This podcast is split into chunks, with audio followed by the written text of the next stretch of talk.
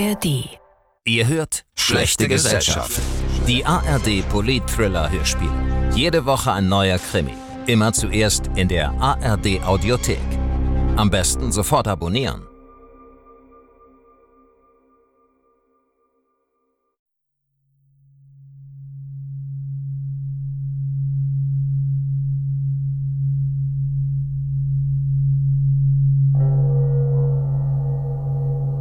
Fliege fort, fliege fort. Kriminalhörspiel in zwei Teilen nach dem gleichnamigen Roman von Paulus Hochgatterer. Hörspielbearbeitung Steffen Moratz. Teil 1. Wenn es dir schlecht geht, kannst du mich gefälligst wecken und nicht nachts irgendwelche Experimente veranstalten? Was? Du wärst nicht der erste alte Mann, der in der Badewanne ertrinkt. Was, bin ich eingeschlafen? Natürlich bist du eingeschlafen. Äh, ich, äh, Was war denn los? ich bin nur auf die Terrasse raus, um die Sterne zu sehen. Und dann ist mir kalt geworden und äh, ich habe mir das Bad eingelassen. Kalt geworden? Sind fast 20 Grad draußen. Es geht mir gut, Marlene. Ehrlich. Äh, Hast du übrigens gerade alter Mann zu mir gesagt? Ich? Das wird mir doch niemals einfallen. Lass dich eine Weile krank schreiben. Und dann schmeiß den Krempel hin. Mit 61? Ja, gerade mit 61. Weitere vier Jahre Polizeiarbeit wirst du nicht überleben. Ach was. Du spürst es und man sieht es dir an. Vielleicht ist das ja das Wesen der Arbeit. Man mag sie, aber sie macht einen kaputt. Ja, philosophieren kannst du. Sie richtet dich zugrunde, deine Arbeit. So betreib nicht. Schon die Vorstellung, allein zu Hause zu sitzen, bringt mich ins Grab. Entweder gehst du zum Arzt oder, Oder oder ich kauf dir ein Blutdruckmessgerät. vielleicht brauche ich einfach eine Pause. Die Amsel singt seit ein paar Minuten schon. Ich bin wach geworden, noch bevor sie begonnen hat. In den letzten Wochen ist es immer so. Ich wache auf, warte kurz, dann geht es los. Ein Amselmännchen beherrscht 400 verschiedene Strophen. Wenn ich mich etwas aufrichte, kann ich den Vogel auf dem First der Scheune draußen sehen. Schwarz, schlank und sehr entschlossen. Irene wird bald ihre Augen öffnen, kurz empört protestieren und sich dann unter das Kopfkissen verkriechen. Ich schlüpfe aus dem Bett und schleiche mich aus dem Zimmer. Draußen auf dem Hof steht die Sonne schon auf Höhe der Baumwipfel und die kommende Tageshitze ist zu spüren. Plötzlich steht Tobias vor mir, eine Axt in der Hand. Sag mal, was hast denn du vor? Ein paar Leute schlagen? Ach, so früh schon. Äh, Das macht man noch im Morgengrauen. Das stimmt. Aber du bist in deinem ganzen Leben noch nicht früh um halb sechs Uhr aufgestanden. Na eben. Sag mal, wir haben doch auch eine Kettensäge, oder? Ja, Hammer. Und wo ist die? Wofür? Das wirst ich wirklich wissen. Ja, schon gut. Äh, es steht in der Scheune. Wirf sie aber erst später an, deine Mutter schläft noch.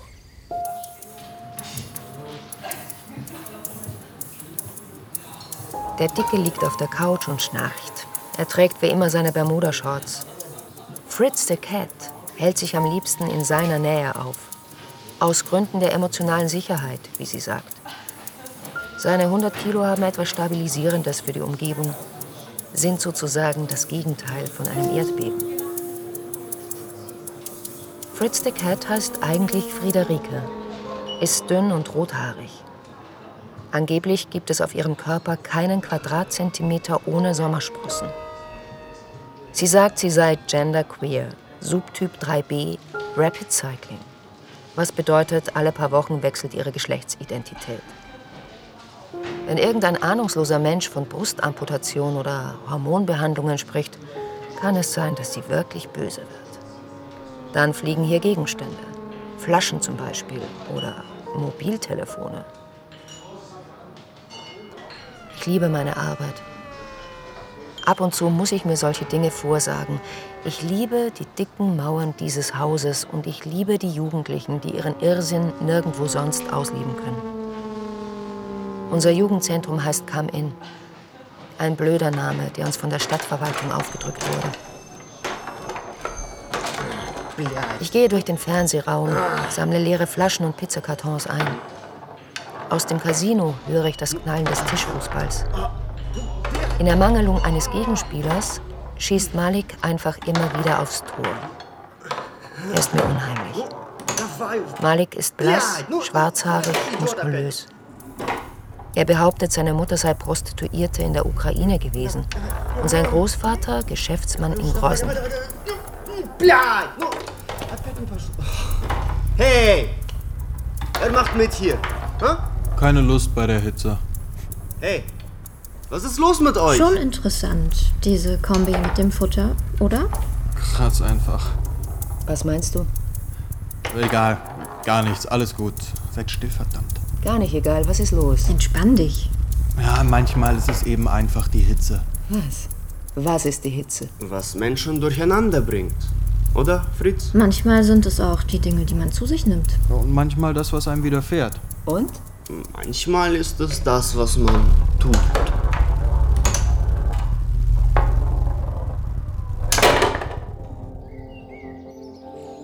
Du bist schon auf, Irene? Ja. Wo warst du? Unser Sohn braucht eine Axt und eine Kettensäge. Er sagt nicht wofür und weißt du, was das wirklich traurig an der Sache ist? Dass es mich nicht im Mindesten interessiert. Wenigstens redet ihr wieder miteinander. Ach was, er soll studieren, Vorlesungen besuchen. Seit zwei Jahren macht er nichts. Ich finanziere sein Leben und er, was macht er? Kürz ihm das Geld. Ja, mach es selbst. Wo gehst du hin? Die Koffer vom Boden holen. Ah, siehst du aus? Mal sehen. Du, du weißt es wirklich nicht mehr, oder? Was? Mantua. Was, Mantua? Übermorgen. Zum Kammermusikkurs am Konservatorium Mantua. Ich habe ein paar Mal davon erzählt. Hast du? Nichts hast du mir erzählt, wie immer, wenn du Schuldgefühle hast. Da wirst du ein paar Tage ohne mich auskommen müssen. Aber ich weiß natürlich, wie arm du dran bist. Arm? Am Rande des Abgrunds. Ein von der Frau im Stich gelassener Psychiater steht zwangsläufig am Abgrund. Da hast du recht. Ach was, du fehlst mir jetzt schon. Übertreib nicht. Du Heuchler.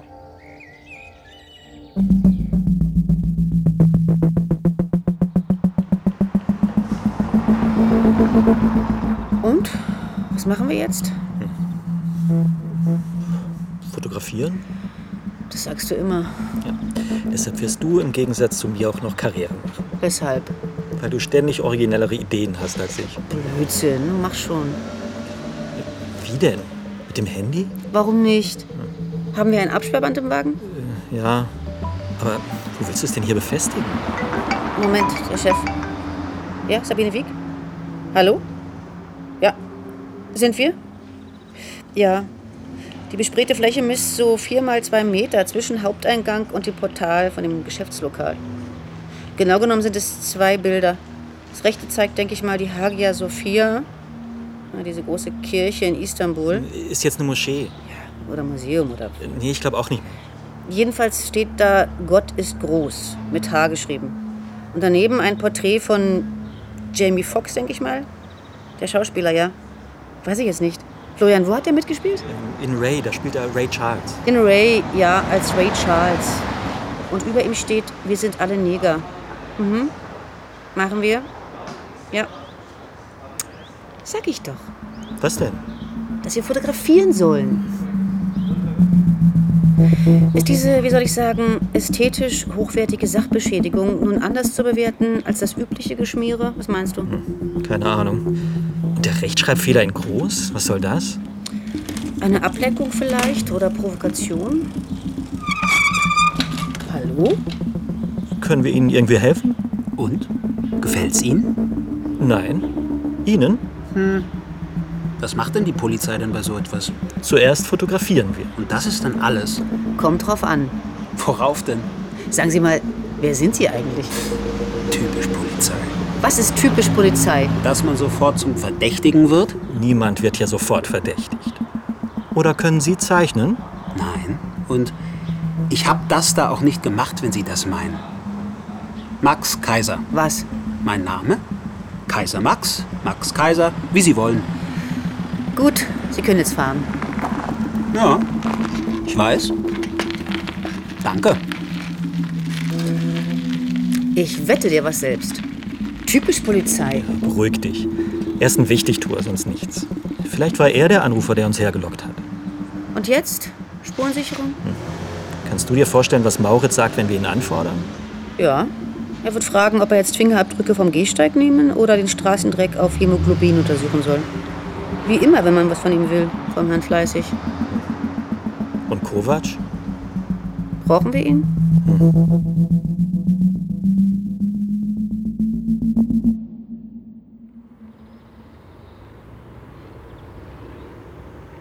Die Pappeln in der Zufahrtsstraße zum Krankenhaus sehen aus, als hätten sie ihre Blätter eng angelegt. Seit Ostern hat es nicht mehr geregnet und daran wird sich in den kommenden Tagen nichts ändern. Über der Kammwand stehen leuchtende Federwolken. Der Portier streckt Daumen und Zeigefinger in die Höhe, als ich an seiner Loge vorbeigehe. Zwei Neuaufnahmen während der Nacht also. In manchen Situationen geht auch nichts über den Verzicht auf verbale Kommunikation. Ich überfliege meine E-Mails, lösche die Einladungen zu Kongressen, von denen ich noch nie gehört habe. Außerdem Werbung für Bürostühle und Aktenvernichter. Dann bewillige ich gegen einen gewissen inneren Widerstand den Urlaubsantrag der neuen Logopädin. Eigentlich sollte sie hier bleiben, sie erfreut mein Auge und mein Herz. Es klopft und Leonie Wittmann kommt ins Zimmer. Ich bin offenbar nicht gut genug.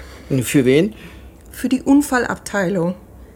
Lisoni möchte, dass du persönlich kommst und jemanden begutachtest. Er wird dich kontaktieren. Das macht er gerade. Das passt. Wozu? Zu dem ganzen Getöse. Die Anforderungen des psychiatrischen Konsiliardienstes unter höchster Dringlichkeit und dazu der Vermerk Polytrauma. Ich habe auf die Morgenbesprechung verzichtet und bin gleich rauf in die Unfallabteilung.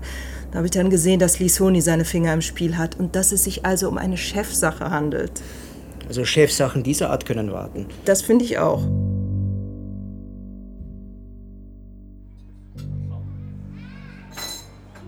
Lefty sagt, dass ich schlecht aussehe. Er steht mir Minze mit Ingwer auf den Tisch und meint, das hilft gegen beides. Hitze von außen, Kälte von innen. Als ich ihn frage, ob es dazu vielleicht noch irgendein orientalisches Märchen gibt, sagt er, ich sei zornig und das mache ihm Sorgen. Zorn und Hass liegen nah beieinander, sagt Lefty. Und ich denke, es liegt einfach an der Hitze. Oder an den Kollegen. Vielleicht sollte ich Urlaub machen. Oder doch ganz aufhören. Sie gehen mir alle auf die Nerven. Doch in Wahrheit bin ich der Idiot. Ich weiß, wie gut sie arbeiten, wie verlässlich sie sind. Aber ich wünsche sie trotzdem manchmal zum Teufel. Mensch, muss das sein? Was Muss denn? was sein? Ja, dass er euch so anschleicht. Muss das sein? Mensch, Kovac, kein Mensch schleicht sich hier an. Vielleicht fühlst du dich ja von uns ertappt. Ertappt, ja, wobei denn? Minztee und Ingwer, bitteschön. Also, dann setzt euch schon. Und warum kommt ihr her? Weil du nicht ans Handy gehst. Ja, ich habe ja wohl noch immer zurückgerufen. Ja, aber wann? Es gibt Dinge, die besitzen eine gewisse Dringlichkeit, wie unser Chef normalerweise ja, zu sagen. Ja, ja. Und worum handelt es sich bei dieser Dringlichkeit? Um ein Diptychon. Um ein Steher, ja. Um ein Diptychon. Ja, eine Art Fresko in zwei Teilen, versehen mit einem politischen Kommentar. Mit einem politischen Kommentar. Das ist, äh, ja, auch in zwei Teilen. Gott ist groß mit stummem H und rundem S und wir sind alle Neger. Das klingt nach einer blödsinnigen Provokation, aber nicht nach einem politischen Kommentar. Naja, es stimmt schon, aber wer in der Lage ist, die Hagia Sophia in einem Low-Angle-Shot und ein Porträt von Jamie Foxx derart akkurat an die Wand zu sprühen, der ist vielleicht provokant, blöd mit Sicherheit nicht. Äh, Ein Graffiti. Wie hast du das gerade genannt? Low Angle? Low-Angle-Shot. Also, was soll das Das denn? ist die Sicht aus einer Position, die tiefer liegt als die Augenlinie. Sag mal, woher weißt du denn sowas? Ich war schließlich Fotografin, bevor ich zur Polizeischule bin. Die Sicht von unten. So, so. Was meinst du damit? Aber nichts Spezielles. Mir nur so eingefallen.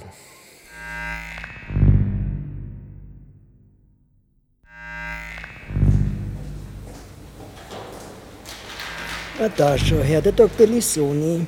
Schau nicht so. Ich weiß ja, dass du mich verachtest. Na, nee, jetzt komm. Doch. Aber deswegen hast du mich nicht angerufen, oder? Keine Ahnung. Vielleicht doch. Also pass auf. Der Patient ist unfallchirurgisch kein Problem. Ein doppelter Schlüsselbeinbruch links, ziemlich verschoben zwar und daher operationspflichtig. Dann ein hochliegender Wadenbeinbruch rechts. Unterschenkelgips. Fertig. Und noch zwei angeknackste Rippen. Servus. Das klingt nach einem Jugendlichen, der sich die Motocross-Maschine vom großen Bruder ausgeliehen hat. ja, stimmt. Äh, könnte man meinen. Aber der Mann hier ist 82 und fährt mit Sicherheit kein Motocross. Und auch eine Schlägerei ist als Ursache für die Verletzungen nicht zu vermuten. Er wäre mit 82 ja auch nicht gerade naheliegend, oder? Ja, aber so sieht er nämlich aus. Was, wie einer, der Schlägereien anzettelt? Nein, eher wie einer, der in eine geraten ist. Zufällig, oder wie? Keine Ahnung. Die Frakturen sind aber nur der eine Teil der Misere. Daneben ist der ganze Körper des Alten mit Hämatomen übersät. Vorne, hinten, oben, unten. Wie ein Knecht, der unter die Rösser gekommen ist. Mein Gott, der Lessone, immer so poetisch. Was? Ein Knecht kommt unter die Rösser. Und was erzählt er selbst? Äh, Deshalb habe ich an dich gedacht. Aha, er sagt also nichts. Doch, doch, schon. Es handelt sich gewissermaßen um eine Diskrepanz zwischen objektiven Verletzungen und behauptetem Ereignis. Lehrbuchhaft gesprochen. Und da, dachte ich mir, wird der Psychologe wachsam. Ja, stimmt. Geht es etwas konkret? Also was, was behauptet er denn? Dass er von der Leiter gefallen ist. Von der Leiter wann? Beim Schneiden der Apfelbäume. Ähm, ein Ast habe nachgegeben, die Leiter sei zur Seite gekippt und er aus etwa drei Metern heruntergestürzt. Dann noch ein Stück ähm, gekollert, wegen der Hanglage, daher die Blutergüsse. Aha. Also, also wenn das stimmt, wenn das stimmt, kannst du mich selbst einliefern. Äh, außerdem behauptet er noch, dass er keine Schmerzen hat und problemlos nach Hause gehen kann. Pass auf, ich sag dir was. Vielleicht ist es ein Alzheimer. Manche Demenzen beginnen mit einem reduzierten Schmerzempfinden und einer Störung der Selbstwahrnehmung. Der Typ ist sowas von nicht dement. Wie heißt er? Gerhard Stifter. Stifter wie Adalbert. Aha. Hat er selbst gesagt. Ja. Ein ehemaliger Lehrer vielleicht? Nein. Beamter im Landesdienst. Moment, bin gleich zurück. Ja, Sabine, wie? Äh, Also, was ist jetzt mit eurem Diptychon? Wenn wir Pech haben, entwickelt es sich zu einer Chefsache. Ich will keine Chefsachen. Also, die Recherche nach dem Eigentümer der Wohnanlage war ganz einfach. Obwohl wir niemanden direkt befragen konnten, weil es da noch gar keine richtigen Bewohner gibt. An der Straße steht aber ein Schild mit allen Planungs- und Baufirmen. Ja und? Wo ist denn da die Chefsache? KS Immobilien. Bauträger KS Immobilien. Konrad Seiss? Mhm, genau. Stadtrat Konrad Seiss. Äh, und Hauptgesellschafter einer Bauträgerfirma, der seine Position als Stadtrat schön genutzt hat, um Einfluss auf die Raumplanung der Gemeinde zu nehmen. Speziell auf die Umwidmung landwirtschaftlicher Flächen im Bauland. Ja, und sicher nicht zum Schaden seiner Firma. Also, äh, du rufst jetzt Mauritz von der Spurensicherung an und egal, was er sagt.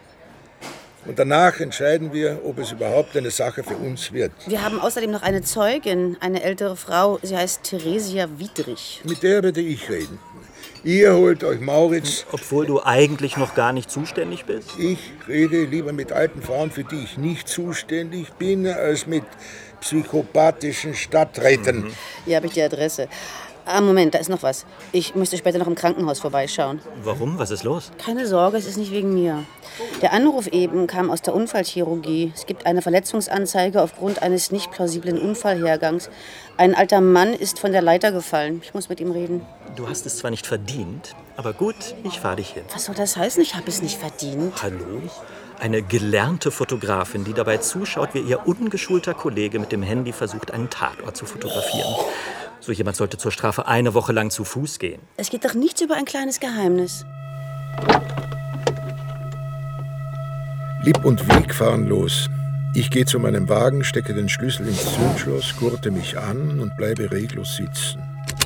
Ich fasse mir an den Hals, spüre den Puls. Nichts. Alles rhythmisch. Alles regulär. Dann mache ich mich auf den Weg. Zuerst am Stift vorbei, durch die Siedlung, in der meine alte Wohnung liegt. Ich mag es, durch Nebenstraßen zu fahren, von Block zu Block, so als wäre ich noch immer Streifenpolizist. Ich komme an dem kleinen roten Haus vorbei und parke kurz dahinter, neben einem verrosteten Maschendrahtzaun.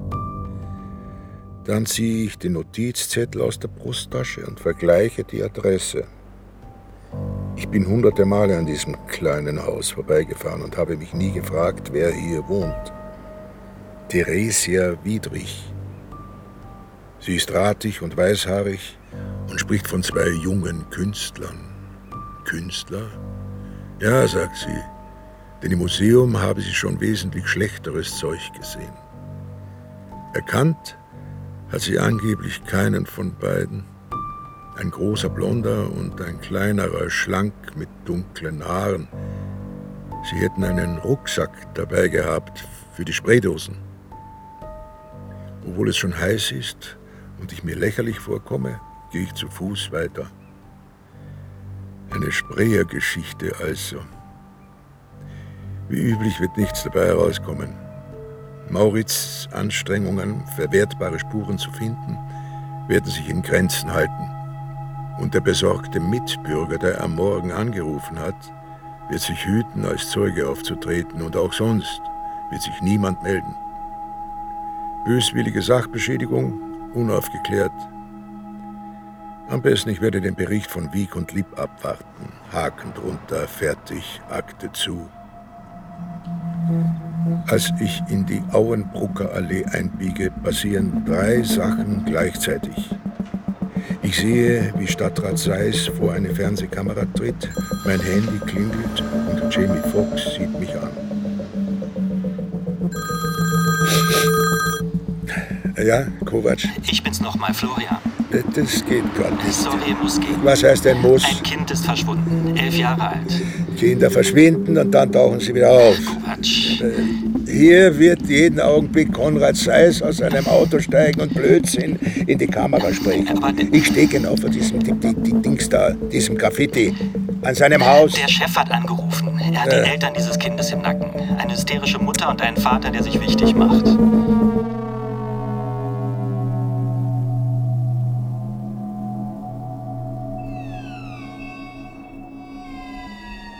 Hat mich der dünne Mann auch entführt, der mit dabei war? Nein, wieso? Den kenne ich nicht, aber dich habe ich schon mal gesehen. Der hat nur aufgepasst, dass dir nichts passiert. Es gibt gar keine Überraschung. Stimmt's? Du hast gelogen. Ja, das stimmt. Wo sind wir denn hier? In St. Christoph, im Separationsraum. Komisches Wort. Ich mag es nicht, wenn im Zimmer keine Fenster sind. Fenster gibt es hier nicht. Und wenn ich schreie? Am längsten war ein Bub hier drin, der hieß Rudolf. Zehn Tage ohne Unterbrechung, Warum? weil er ein Wegläufer war. Woher weißt du das? Er hat es mir erzählt. Zehn Tage. Da stirbt man vielleicht. Er hat genug zu essen und zu trinken bekommen. Hoffentlich. Willst du jetzt Geld haben? Lösegeld, meinst du? Ja, mein Vater verdient ganz viel Geld. Seine Firma verkauft nämlich Sachen bis nach Afrika. Nein. Um Geld geht es nicht. Ich werde dir ein paar Geschichten erzählen. Du kannst sie dir merken, wenn du willst. Sonst passiert gar nichts. Was für Geschichten? Zuerst habe ich eine Aufgabe für dich. Welche Aufgabe? Hier, dieses Gedicht. Das sollst du auswendig lernen. Es ist nicht sehr lang. Wieso? Für die anderen, die hier drin waren. Hier, Meine Mutter, die Hunger. Nein, das mache ich nicht. Das ist hässlich und falsch. Ich lese es dir vor. Dann ist es leichter. Hör zu. Meine Mutter, die Hure, die mich umgebracht hat. Mein Vater, der Schelm, der mich gegessen hat. Hör auf! Hey, Regina, guck mal. Wer glaubst du war das? Lisbeth stürzt im Fernsehraum auf mich zu und hält mir ihr Handy unter die Nase. Ihre Nägel sind schwarz lackiert. Hier, guck mal, das Foto. Sie riecht nach Zigaretten und Bier. Du weißt, wer das gesprayt hat? Mhm. Keine Ahnung. Woher soll ich das wissen? Der Amtsleiter war schon hier und hat gefragt, wer von uns das war.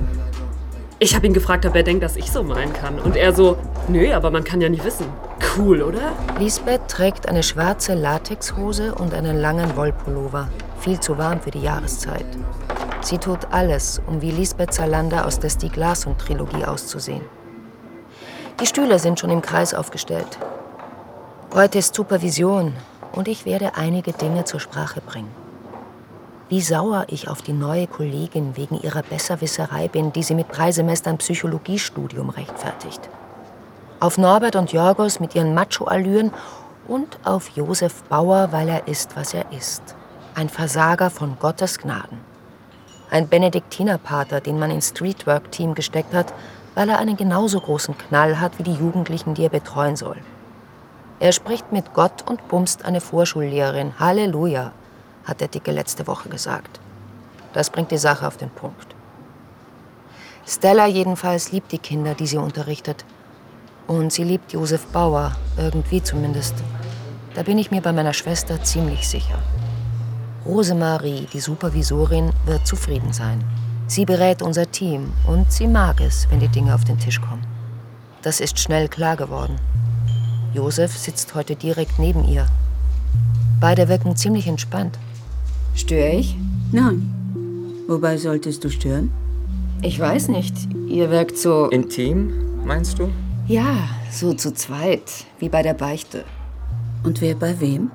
Was meinst du, Regina? Ich setze mich in den Kreis, ihnen gegenüber. So wäre ich auch gern mal. So selbstbewusst, aufrecht und scharfsinnig. Rosemarie sagt, wenn man sich entschließt, mit Teams und Organisationen zu arbeiten, hat man keine Wahl. Entweder man entwickelt Scharfsinn und Selbstbewusstsein oder man wird geschluckt. Hat dir Lisbeth das Bild auch gezeigt? Das Diptychon? Was? Das Graffiti von der Auenbrucker Allee. So. Mit Kopf und Moschee. Leider habe ich die Sprayer nicht mehr gesehen, als ich heute früh dran vorbeigelaufen bin, vor der 6 Uhr Messe. Die? Warum Plural? Zwei Bilder, zwei Sprayer. Rein intuitiv. Josef Bauer, der LDR, Long Distance Runner. So bezeichnet er sich selbst gern. Hager und immer ein wenig unter Spannung. Die anderen kommen rein und setzen sich dazu. Wir sprechen über den harten Kern, die paar Jugendlichen, die fast täglich hier sind. Zuerst über Lisbeth, die so tut, als habe sie ihr Leben im Griff. Und dann doch ins Spital kommt, weil sie Flammen aus den Steckdosen schlagen sieht oder sich die Seele aus dem Leib kotzt. Über Magdalena, die seit einiger Zeit spät abends ins Seehotel geht und nach einer Stunde wieder herauskommt. Über den Dicken schließlich, der seit einem Jahr eigentlich gar nichts tut und im Schnitt pro Monat zwei Kilo zunimmt. Übrigens, nächsten Donnerstag ist Fronleichnam. Und? Ah, ich habe ganz plötzlich die Jugendlichen in der Fronleichnamsprozession vor mir gesehen. Ganz vorn den Dicken mit frommem Blick. Das wäre doch. Du spinnst. Das ist bekannt, ja. Plötzlich wird die Tür aufgerissen Malik ist und Lisbeth stürzt herein. Er hat ein Messer. Hey, hey. Malik greift nach hinten, Ganz zieht einen Dolch aus dem Gürtel und legt ihn auf den Boden. Okay, okay, ich kenne die Regeln. In der Bug ist Razzia. Die, die Leute vom Sicherheitsdienst haben die Ausgänge blockiert. Was ist dann, los? Dann kam die Polizei. Zehn Mann oder mehr, die, die sind rein in die Unterkunft. Sondereinheit Ausreise haben sie gerufen und gelacht. Die haben alles aus den Schränken gerissen und gelacht. Der Dolch gehört Hussein. Er, er hat ihn vor einiger Zeit in Weihern geklaut, im, im, im, im äh, Waffen- und Fischereibedarf. Und er sagt, er sieht aus wie Original aus dem Irak. Aber ich brauche einen Schlafplatz, heute zumindest.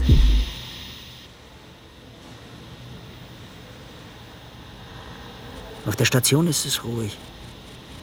Manchmal fällt es mir auf, wie sehr ich mich akustisch orientiere, wenn ich die Station betrete. Kein Schreien, kein Weinen, kein lautstarker Konflikt. Auch keine Grabesstille. Murmeln. Den Schritte. Ab und zu ein Lachen. Hier steckst du. Wie geht's? Gut. Und Irene? Sie verlässt mich gerade. Was? Für fünf Tage. Du kannst so ein Trottel sein. Ich weiß. Also, was gibt's? Ich bin gerade auf die Intensivstation gerufen worden. Zu einer 91-jährigen Frau, einer Klosterschwester, die seit einiger Zeit im Pensionistenheim in Weihern wohnt. Von dort hat man sie gestern Abend zu uns gebracht. Grau-blau im Gesicht und kaum noch atmend. Lungenembolie? Dachten wir zunächst auch. Dann haben wir gesehen, dass es sich um eine massive Aspiration von Nahrung gehandelt hat.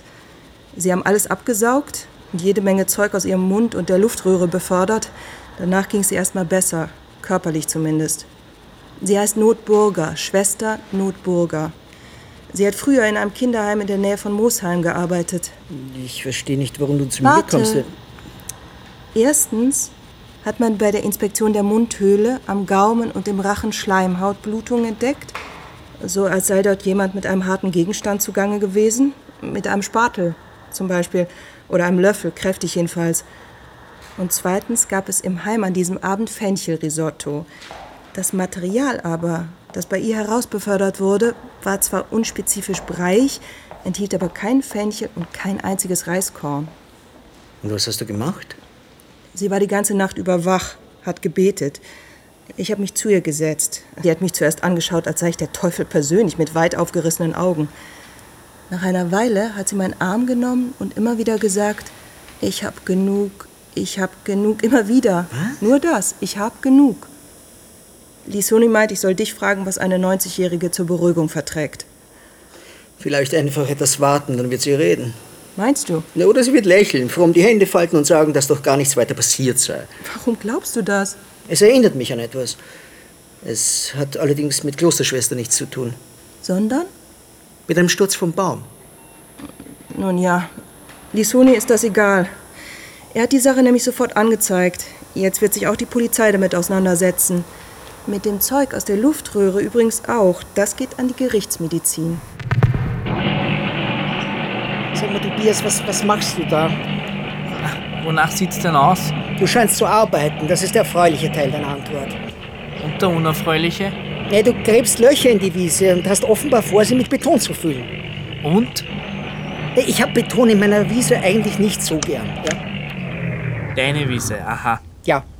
Das ist übrigens Malik, mein Assistent. Hallo. Hallo.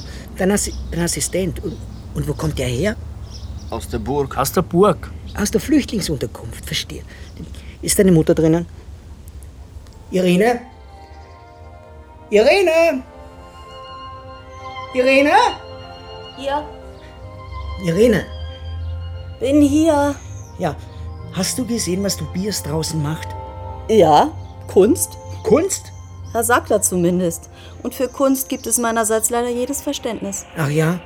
Um welche Art von Kunst handelt es sich denn hier? Wenn jemand Löcher in die Wiese gräbt und danach mit Schotter und Beton füllt? Keine Ahnung. Er sagt, es sei ein Projekt. Ja, das ist mir schon klar. Den Vater in den Selbstmord zu treiben, um dann von seinem Erbe zu leben, das ist sein Projekt. Tobias hat vor, sich an einer Kunsthochschule zu bewerben. Tobias? Ernsthaft? Ja. Er hat zwar nicht genau gesagt, wo, aber dass er es mit einem zweiteiligen Projekt versuchen will. Es soll Elemente von Kunst im öffentlichen Raum und klassischer Skulptur enthalten. Unser Sohn spinnt. Kunst im öffentlichen Raum? Du traust ihm nichts zu. Wahrscheinlich hast du recht. Sag mal, also die. Was hast du? Ach, nichts. Na sag. Na schön, du darfst mich nicht für blöd halten, ja? Aber stell dir kurz eine alte Frau vor, ja? 90 Jahre Klosterschwester. Die Frau liegt auf dem Rücken im Bett, die Augen aufgerissen, vollkommen stumm. Wofür kann sie solche Angst haben? Was meinst du? Vor der Hölle? Wovor sonst?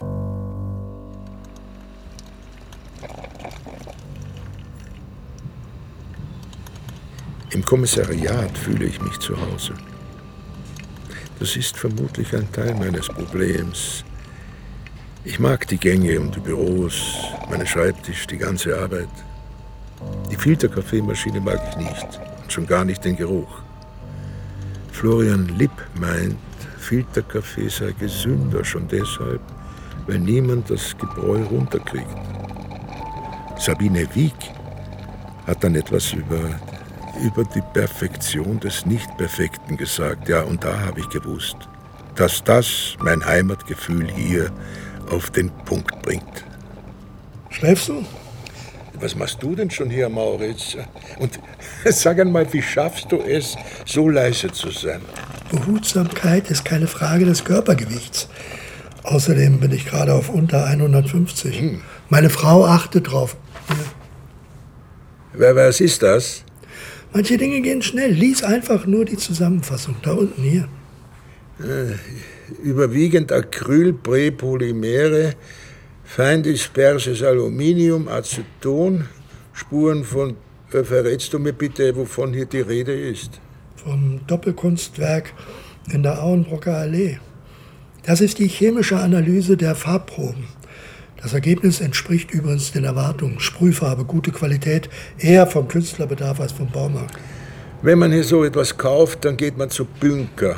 Zuerst habe ich natürlich nicht im Traum daran gedacht, das Graffiti kriminaltechnisch zu untersuchen. Ich glaube, das habe ich Kollegin Wieck auch ziemlich unmissverständlich mitgeteilt. Das stimmt, aber. Aber da habe ich ein Interview von Konrad Seis gehört. Er meint, die Polizei schaut mal wieder systematisch weg, wie immer, so auch hier. Und dass man heutzutage alles ruinieren und beschmutzen darf. Da hat er Mutmaßungen über den Täter angestellt und von Black Muslim Bewegung geschwafelt. Daraufhin habe ich dann doch meinen Zauberkasten rausgeholt. Tag, die Herren. Hast du im Lotto gewonnen? Du wirkst so vergnügt. Äh, nein, ich war schwimmen. Das hebt bei mir zuverlässig die Laune. Außerdem ist es gesund, Kovac. Äh, Moment. Findest du das komisch? Was? Äh, nein, nein. Du lachst aber. Äh, Entschuldigung, das ist wegen der Charlotte. Äh, Immer wenn sie CHDT schreibt, muss ich lachen. Hier, CHDT. M sagt, es geht dir schlecht, gehst du selbst zum Arzt oder muss ich kommen? LG, CHDT. CHDT, das ist Charlotte, deine Tochter. Aha. Ich habe mal vor ein paar Jahren in einer SMS dein Vater geschrieben und das hat sie so peinlich gefunden, dass sie CHDT einführen musste. Er muss kurz zurückschreiben. Mach nur. Kinder haben Vorrang. Hallo, drei Minuten? Sabine, ich werde auf die Uhr schauen. Es geht um die Anzeige im Krankenhaus. Der alte Mann, der angeblich vom Apfelbaum gefallen Ja. ist. Du erinnerst dich? Ja, Ich war da. ja und? Er bleibt stur bei seiner Version, auch nachdem die Geschichte von den Unfallchirurgen widerlegt wurde. Wisst ihr, was er gesagt hat? Naja, dass er von der Leiter gefallen ist. Genau. Und die Körper 80-jähriger Männer seien einfach nicht für Stürze aus mehreren Metern Höhe gemacht. Dagegen ist kaum etwas einzuwenden. Eben, deshalb wollte ich ja auch die Schuldfrage als irrelevant betrachten und einen Haken unter die Sache machen. Jetzt kommt das Aber. Ganz genau. Als ich raus bin auf den Gang, stand die Frau des Alten plötzlich vor mir, als hätte sie da auf mich gewartet. Na und? Sie hat mir erzählt, dass sie am Abend, an dem es passiert war, im Wohnzimmer damit beschäftigt gewesen ist, alte Fotos in Schachteln zu ordnen. Und da hätte er plötzlich in der Terrassentür gestanden, bleich und zitternd, und habe immer nur einen Satz von sich gegeben. Äh, Welchen Satz? Ich will die Decke nicht, ich will die Decke nicht. Sie selbst sei völlig ratlos gewesen, weil es ja so warm draußen war. Mir ist dann auch nichts Vernünftiges eingefallen, was ich ihr hätte sagen können. Also habe ich einfach versucht, sie zu beruhigen und ihr erzählt, dass jemand nach so einem Ereignis sicher verwirrt und voller Angst sein kann. Ich bin mir dabei aber ziemlich blöd vorgekommen. Ja, Und was bitte willst du nun von uns? Keine Ahnung, vielleicht nur eine Bestätigung? Dass ich nichts übersehen habe. Die Fotos sind nämlich auch irgendwie merkwürdig. Welche Fotos? Na, die von der Erstbegutachtung des Mannes in der Unfallambulanz. Mit ein bisschen Fantasie hat der Bluterguss an seinem Unterschenkel eher wie der Abdruck eines Schuhabsatzes ausgesehen. Äh, Mit ein bisschen Fantasie? Ja? Was schlägst du also vor? Ich weiß es nicht. Ich muss nachdenken. Trotzdem danke, Danke, wofür? dass ihr mir drei Minuten beim Denken geholfen habt. Waren tatsächlich nicht mehr als drei. Bis jetzt. Was denn noch? Am Abend vorher ist noch eine andere Anzeige aus dem Spital reingekommen. Was, noch einer, der vom Baum gefallen ist? Eher nicht. Es geht um eine Klosterschwester, 91 Jahre alt. Starke Aspiration und Verletzung der Mundhöhle. Und warum bitte landet jetzt eine simple Verletzungsanzeige einer uralten Frau jetzt bei uns? Steckt da jetzt ein System dahinter oder was? Nach Sachbeschädigungen werden jetzt auch noch Verletzungsanzeigen in die Zuständigkeit der Kripo umgeleitet. Ja? Das System hin oder her? In der Anzeige steht was von Tötungsabsicht. aber das ist doch. äh, Moment. Ja, Kovac. Psst, Chef. Na wo, na wo schon? Auf der Arbeit. Elvira Helwig, ja, das vermisste Mädchen. Sie ist also noch nicht wieder. Äh, ja, na, na ja, sicher. Wiederhören. Jesus Maria, die Stadt kocht, sagt er. Und was macht ihr? Meist sagt er dann noch sowas wie, die Polizei muss lernen, beweglich zu sein. Dann wollen wir mal. Was denn? Beweglich sein. Hilfst du mir? Warum ich? Du beruhigst mich. Ja, die Stadt kocht und du hältst mich im Zaum.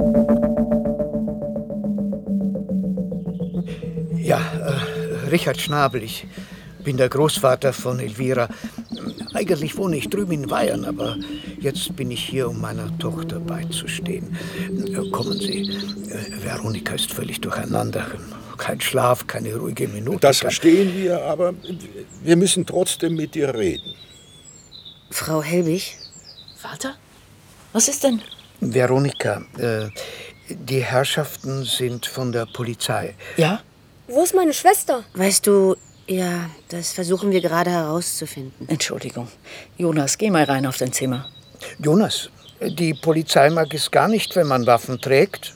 Mein Lichtschwert behalte ich aber. Jonas, bitte. Wie alt bist du denn, Jonas? Ich bin sieben. Siebeneinhalb. Zweite Klasse, ja? Ja, aber heute nicht.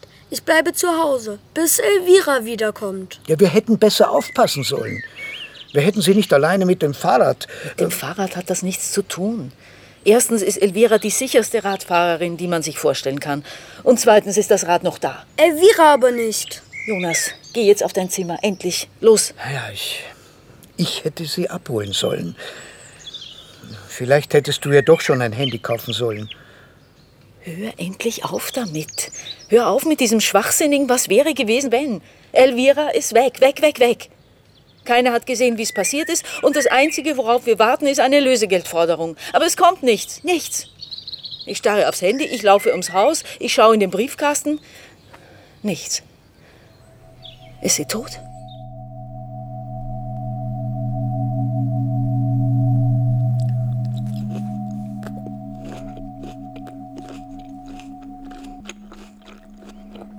Es scheint dir zu schmecken. Ja, was denn sonst? Komisch, dass Erwachsene sich immer freuen, wenn es Kindern schmeckt. Wenn du fertig bist, werde ich dir was erzählen. Ich will aber nicht. Es muss sein. Ich weiß ja nicht einmal, wie du heißt. Namen sind nicht so wichtig. Vor dem dünnen Mann habe ich Angst. Wird er mir ein Ohr abschneiden? Er ist in manchen Dingen sehr genau. Aber er ist nicht bösartig. Mein Vater sagt, einer wird böse, wenn die Bösen ihn ärgern. Wenn sie ihn immer nur ärgern. Mit Bomben und mit Kopf abschneiden, dann machen die anderen das auch. Das kann man bei den Leuten sehen, bei denen aus dem Flüchtlingsheim, sagt mein Vater. In der Burg. Sei still, Jonas.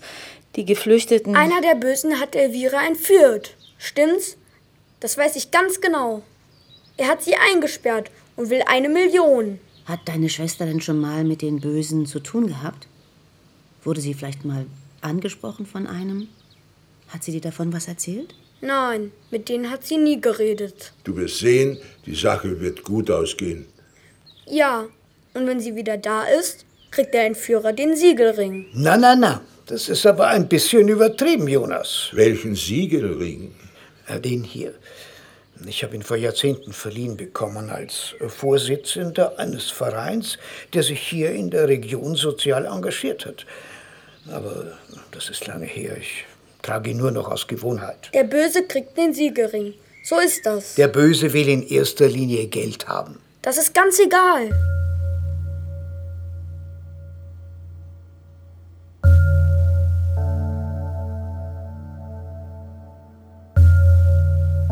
Der Schlafsaal. Das Haus hatte mehrere wichtige Räume. Der Separationsraum hier war nur einer davon. Die Schlafsäle waren aber auch wichtig. Otto hatte das erste Bett in der zweiten Reihe, gleich neben der Tür. Er ging schon in die erste Klasse. Eines Tages kam ein Polizeiauto zur Schule. Otto musste einsteigen und wurde auf die Wache gebracht. Da wussten sie schon, was sein Vater mit ihm und seinen Geschwistern gemacht hat, wenn er wütend oder betrunken war. Sie haben ihn direkt ins Heim getan, ohne vorher noch einmal zu Hause vorbeizufahren. Im Heim hat man ihn gefragt, ob er ein Bettnässer sei. Schon am zweiten Tag hat er versucht wegzulaufen. Aber er wurde noch vor dem Haupttor des Heimgeländes von einem Erzieher eingeholt und zurückgebracht. Dann hat man ihm den Kopf geschoren, um ihm das Ausreißen schwerer zu machen. Ein Kind mit Glatzkopf fällt sofort auf, aber es hat nichts genützt. Otto hat es ein paar Tage später wieder versucht und danach wieder und wieder. Das letzte Mal hat er es bis nach Graz geschafft, mit dem Zug. Danach, es war sein sechster Versuch, wurde der Einzug in Jerusalem beschlossen.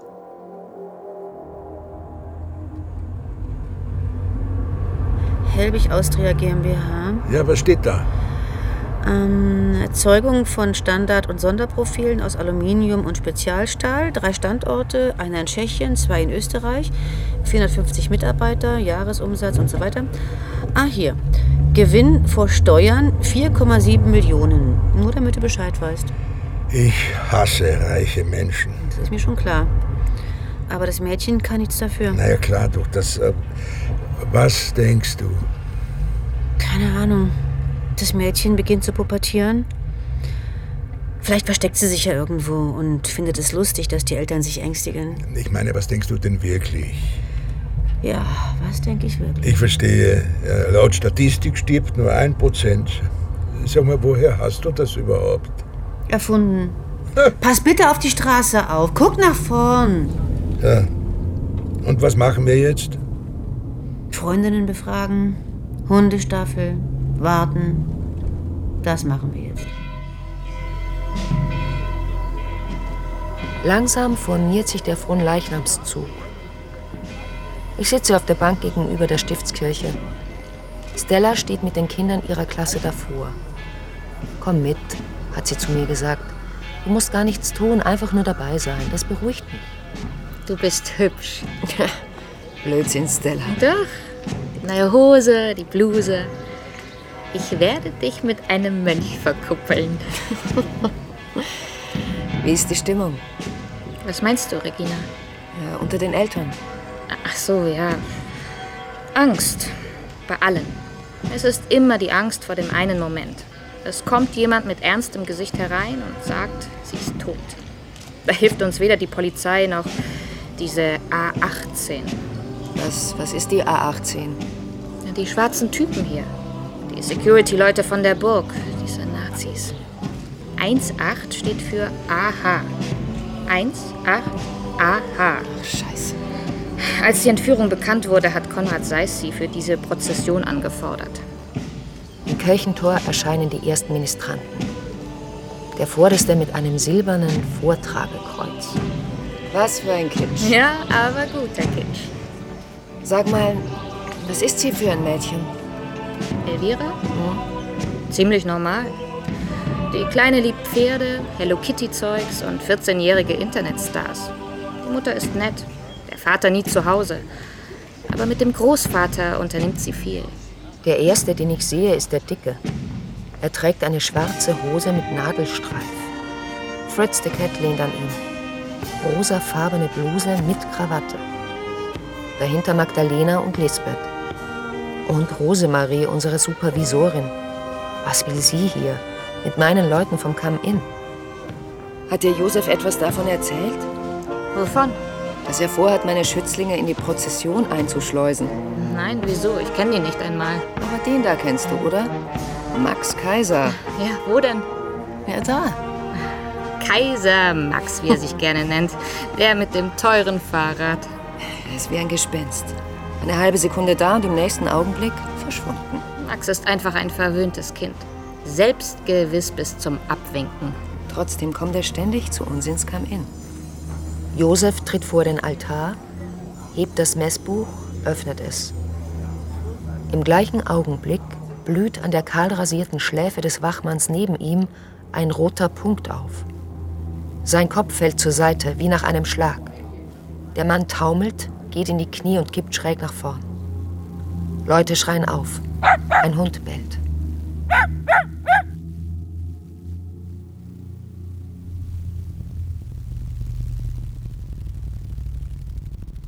Der Einzug in Jerusalem.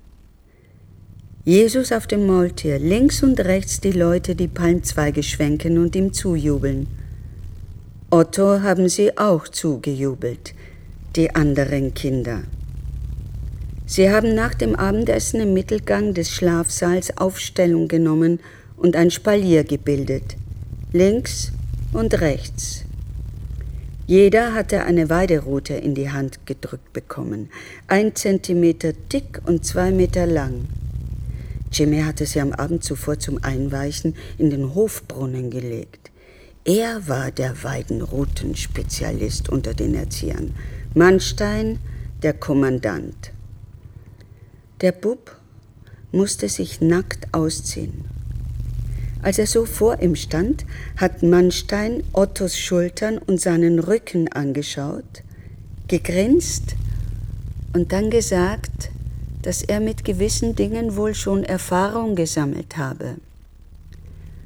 Als Jimmy mit der Routenverteilung fertig war, hat Mannstein ein Lied gerufen. Und alle haben ein fröhliches Lied angestimmt. Ein Vogel wollte Hochzeit halten in dem. Mannstein hat Otto nur noch einen Schubs gegeben. Der ist nach vorn gestolpert, in das Spalier hinein. Und dann sind die ersten Schläge auf ihn niedergesaust. Sst, sst. Pro Strophe einmal hin und her. Der Sperber, der Sperber, der war der Hochzeitswerber. Sst, fideralala.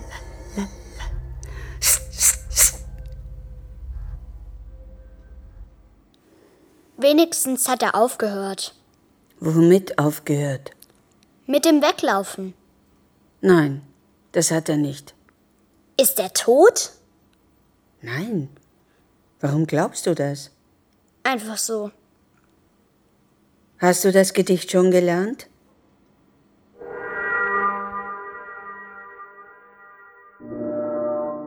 Fliege fort, fliege fort. Kriminalhörspiel in zwei Teilen, nach dem gleichnamigen Roman von Paulus Hochgatterer. Teil 1.